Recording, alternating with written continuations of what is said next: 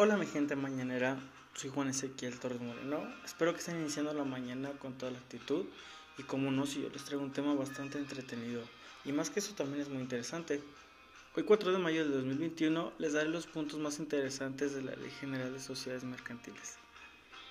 Y díganme, ¿ustedes conocían lo, lo interesante que son las leyes mercantiles? Seguramente se preguntarán qué es la Ley General de Sociedades Mercantiles.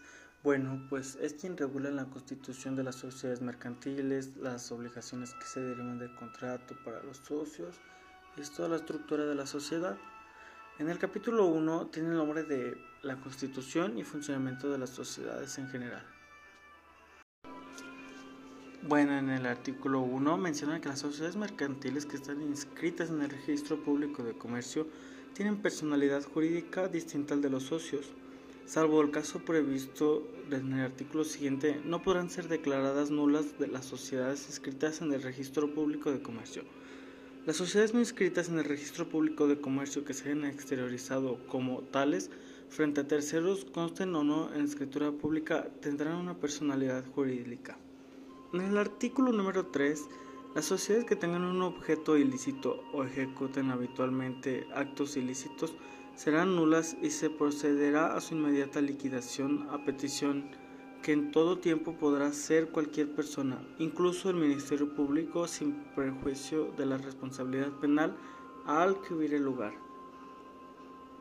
En el artículo séptimo, si el contrato social no se hubiera otorgado en escritura o póliza ante fedatario público, pero constituyen los requisitos que señalan las fracciones 1 a 7 del artículo 6. Cualquier persona que figure como socio podrá demandar en la vía sumaria el otorgamiento de la escritura o póliza correspondiente. Las personas que celebren operaciones a nombre de la sociedad antes del registro de la escritura constitutiva contraerán frente a terceros responsabilidad limitada y solidaria por dichas operaciones. En el artículo 9, toda sociedad dice que podrá aumentar o disminuir su capital, observando según su naturaleza y los requisitos que exige esta ley. La distribución de utilidades solo se podrá hacer después de que hayan sido debidamente aprobados por la asamblea de socios o accionistas, los estados financieros que las arrojen.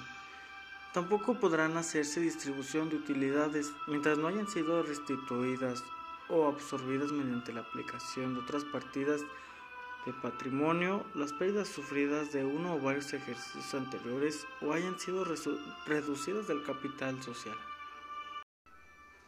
Miren qué rápido, vamos, ya vamos en el capítulo número 2. Y el capítulo número 2 se llama De la sociedad en nombre colectivo. Comenzamos con un artículo muy interesante que es el artículo número 25 que nos dice que es la sociedad de nombre colectivo, es aquella que existe bajo una razón social y en la que todos los socios responden de modo subsidiario, limitada y solidariamente de las obligaciones sociales. Otro muy interesante es el artículo número 27 que nos dice que la razón social se formará con nombre de uno o más socios y cuando en ella no figuren los de todos se le añadirá las palabras y compañía u otras equivalentes. También nos dice que en el ingreso o separación de un socio no impedirá que continúe la misma razón social, hasta entonces empleada, pero si el nombre del socio que se separe aparecerá en la razón social, deberá agregar a esta palabra sucesores. Y saben un artículo que me pareció bastante interesante, creo que se los compartiré porque es de los más destacados y es el artículo número 35 que dice que los socios ni por cuenta propia ni por ajena podrán dedicarse a negocios del mismo género de los que constituye el objeto de la sociedad, ni de formar parte de sociedades que lo realicen salvo el consentimiento de los demás socios. En el caso de contravención, la sociedad podrá incluir al infractor privándolo de los beneficios que le respondan en ella y exigirle la importancia de los daños y los prejuicios. En el artículo número 41 nos dice que el administrador podrá enajenar y grabar los bienes inmuebles de la compañía con el consentimiento de la mayoría de los socios o en el caso de dicha enajenación constituya el objeto social o sea una consecuencia natural de este. Después, en el artículo número 47, nos menciona que los socios no administradores podrán nombrar un interventor que vigile los actos de los administradores y tendrán el derecho de examinar el estado la administración y la contabilidad, los papeles de la compañía, haciendo ello las reclamaciones que estimen convenientes. Wow amigos, qué emoción, miren, ya vamos en el capítulo número 3 que se llama En Sociedad de Comandita Simple. Espero que igual que yo, ustedes se la estén pasando de maravilla, estén aprendiendo junto conmigo. Y bueno, es un tema demasiado interesante. Se llama Sociedad de Comandita Simple. Lo que significa realmente es que existe bajo una razón social y se compone de uno o varios socios comanditados que responden de manera subsidiaria, ilimitada y solidariamente a las obligaciones sociales de uno o varios socios comanditados que únicamente están obligados al pago de sus aportaciones.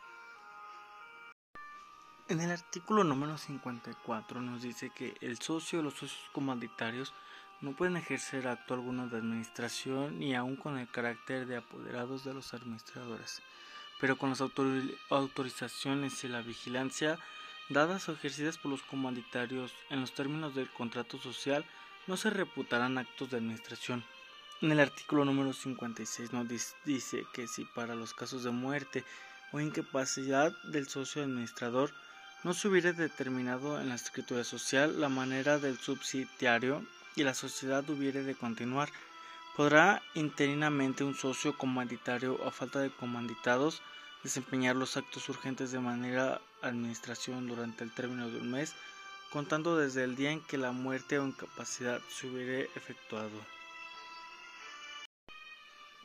No sé por qué amigos, pero yo estoy igual de emocionado porque ahora ya vamos en el capítulo número 4 se nos está yendo rapidísimo. Igual espero que ustedes se la estén pasando muy bien. Bueno, el artículo número 4 es la sociedad de responsabilidad limitada. ¿Qué es eso?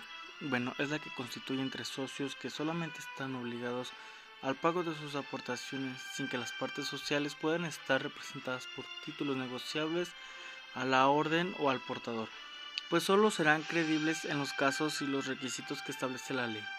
En el artículo número 59, la sociedad de responsabilidad limitada existirá bajo una denominación o bajo una razón social que formará con el nombre de uno o más socios. La denominación o la razón social irá inmediatamente seguida de las palabras Sociedad de Responsabilidad Limitada o se la abreviatura de S.D.R.L. La omisión de este requisito se sujetará a los socios a la responsabilidad que establece el artículo 25. Es muy importante, así que deben estar muy atentos en eso. El capítulo 4, vaya que tiene artículos demasiado interesantes, como por ejemplo el capítulo 62, que nos menciona que el capital social será el que establezca el control social, o sea que se deberá en partes sociales que podrán ser de valor y categorías desiguales, pero que en todo caso serán de un múltiplo de un peso. La transmisión por herencias de las partes sociales no requerirá el consentimiento de los socios, salvo pacto que prevé la disolución de la sociedad por la muerte de uno de ellos, o que dispongan la liquidación de la parte social que corresponde al socio difunto, en el caso de que la sociedad no continúe los herederos de éste. Bueno, en el artículo número 71 nos dice que la amortización de las partes sociales no estará permitida sino en la medida y forma que establezca el contrato social vigente. En el momento en que las partes afectadas hayan sido adquiridas por los socios, la amortización se llevará a afecto a utilidades líquidas de las que conforme la ley pueda disponer para el pago de los dividendos. En el caso del que el contrato social lo prevenga expresamente, podrán expandirse a favor de los socios cuyas partes sociales hubieran amortizado certificados de goce en los que el derecho que establece en el artículo número 137 por las acciones de goce. En el artículo número 73, al igual de interesante, dice que la sociedad llevará un libro especial de los socios, en el cual se inscribirá el nombre y socio del domicilio de cada uno, con indicación de sus aportaciones y la transmisión de partes sociales. Este no, no sustituirá los efectos respecto a los terceros, sino después de la inscripción.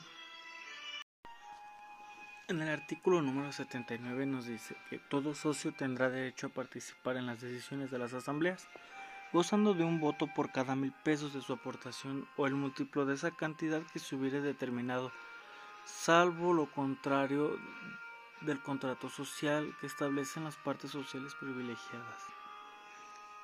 Y wow, amigos, miren otra vez de nuevo el capítulo 5.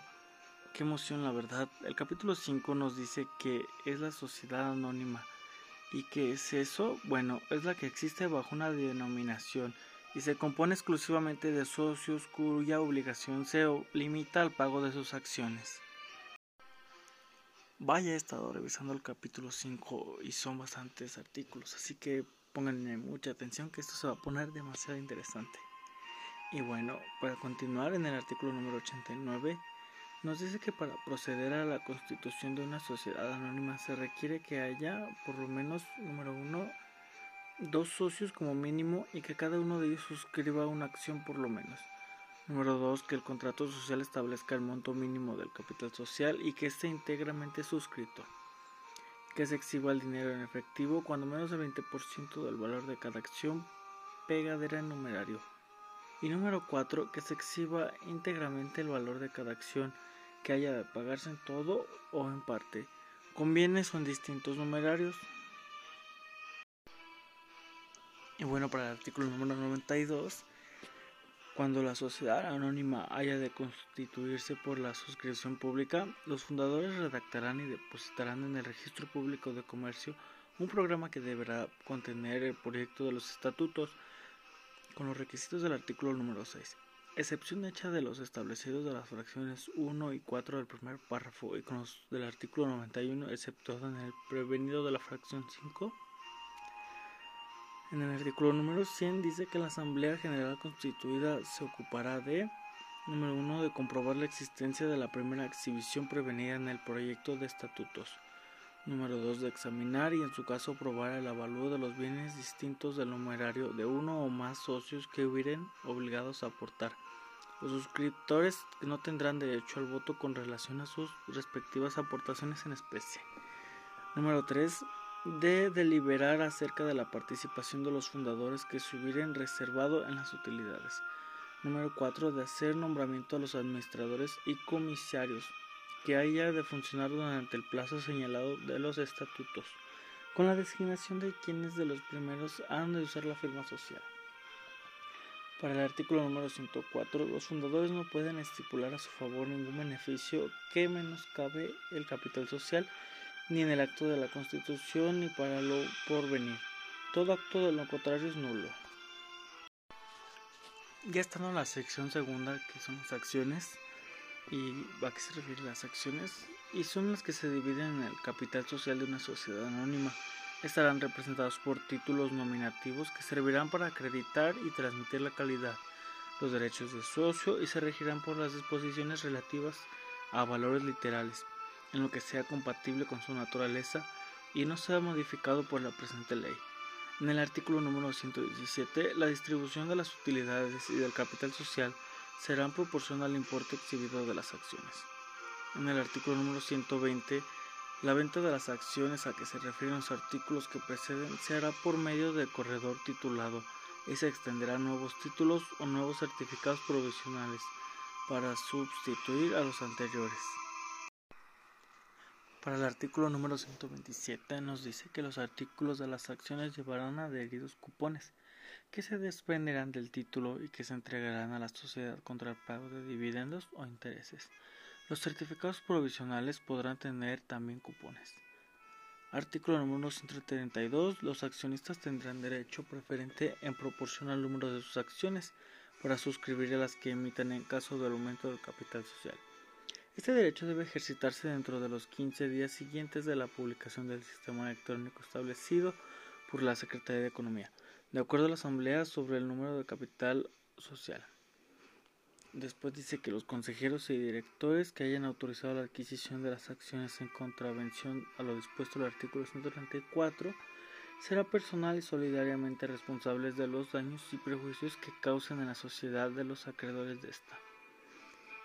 Wow amigos, miren, ya vamos en la sección tercera, cada vez se me está yendo más rápido, aunque es un tema extenso, vaya que es demasiado interesante. Bueno, y también espero que se la estén pasando igual de maravilla conmigo. Y bueno, la sección tercera es la administración de la sociedad. ¿Y qué es la administración de la sociedad? Es anónima y estará a cargo de uno o varios mandatarios temporales irrevocables, quienes pueden ser socios o personas extrañas a la sociedad. Para el artículo número 144 nos dice que los administradores, cuando son tres o más, el contrato social se determinará los derechos que corresponde a la minoría de la designación, pero en todo caso de la minoría que representa un 25% del capital social, nombrará cuando menos un consejero. Este porcentaje será el 10% cuando se trate de aquellas sociedades que tengan inscritas sus acciones en la bolsa de valores. El administrador o el consejo de administración y los gerentes podrán dentro de sus respectivas facultades conferir poderes en nombre de la sociedad, los cuales pueden ser revocables durante cualquier tiempo. En el artículo número 151 nos dice que no pueden ser administradores ni gerentes los que conforman la ley y estén inhabilitados para ejercer el comercio. Para el artículo número 161, la responsabilidad de los administradores solo podrá ser exigida por acuerdo de la Asamblea de Accionistas, la que designará a la persona que haya de ejercitar la acción correspondiente salvo lo dispuesto al artículo número 163. Sección cuarta es la vigilancia de la sociedad. La vigilancia de la sociedad anónima estará a cargo de uno o varios comisionarios temporales irrevocables, quienes pueden ser socios o personas extrañas a la sociedad. Artículo número 167 Cualquier accionista podrá denunciar por escrito a los comisionarios los hechos que estén irregulares en la administración, y estos deberán mencionar las denuncias en sus informes a la Asamblea General de Accionistas y formular acerca de ellas las consideraciones y proposiciones que estimen pertinentes. Los comisionarios que en cualquier operación tuvieran un interés opuesto al de la sociedad deberán abstenerse en toda intervención bajo la sanción establecida del artículo número 153. Sección quinta. Información financiera. Para el artículo número 172 dice que las sociedades anónimas bajo la responsabilidad de sus administradores representará a la Asamblea de Accionistas anualmente un informe que incluya por lo menos un informe a los administradores sobre la marcha de la sociedad en el ejercicio, así como sobre las políticas seguidas por los administradores y en su caso sobre los principales proyectos existentes. Un informe que declare y explique las principales políticas y criterios contables de información seguidos de la preparación de la información financiera. Un estado que muestre la situación financiera en la sociedad a la fecha del cierre del ejercicio.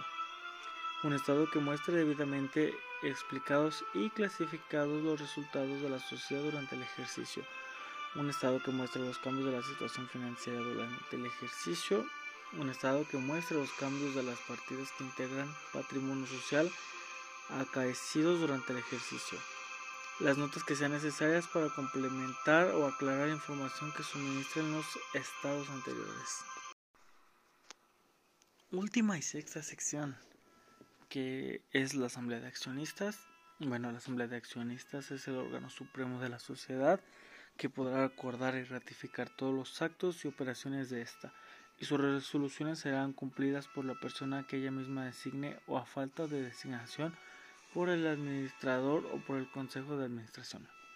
Las asambleas generales de accionistas son ordinarias y extraordinarias, unas y otras se reunirán en el domicilio social y sin que este requisito sean nulas, salvo en caso fortuito o de fuerza mayor. El accionista que en una operación determinada tenga por cuenta propia o ajena un interés contrario de la sociedad deberá abstenerse a toda deliberación relativa de dicha operación.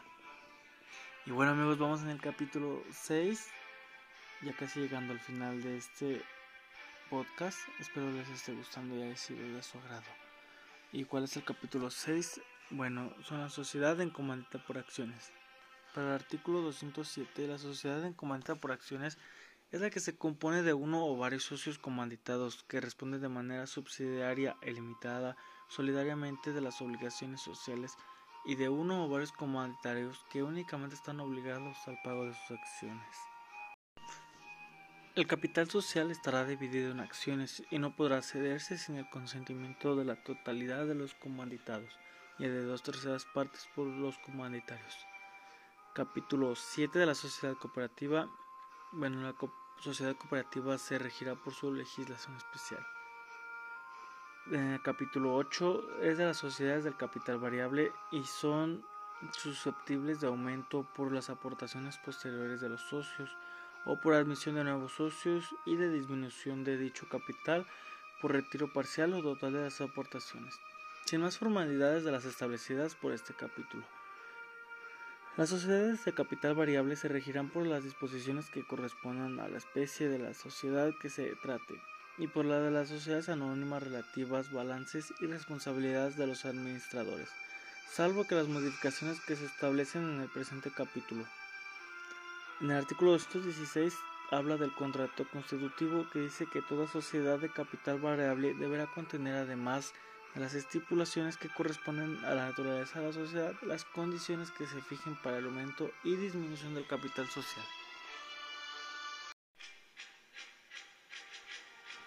Amigos del Mañanero los Portales, mi nombre es Juan Ezequiel Torres Moreno. Espero que sigan teniendo un buen día. Ojalá haya sido de su agrado y hayan aprendido junto conmigo algo de lo más destacado de la Ley General de Sociedades Mercantiles, ya que es un tema bastante interesante y algo fundamental en mi carrera que se debe llevar a cabo. Agradezco su tiempo y paciencia que se tomaron al escucharme. Nos vemos en la siguiente semana. Muchas gracias.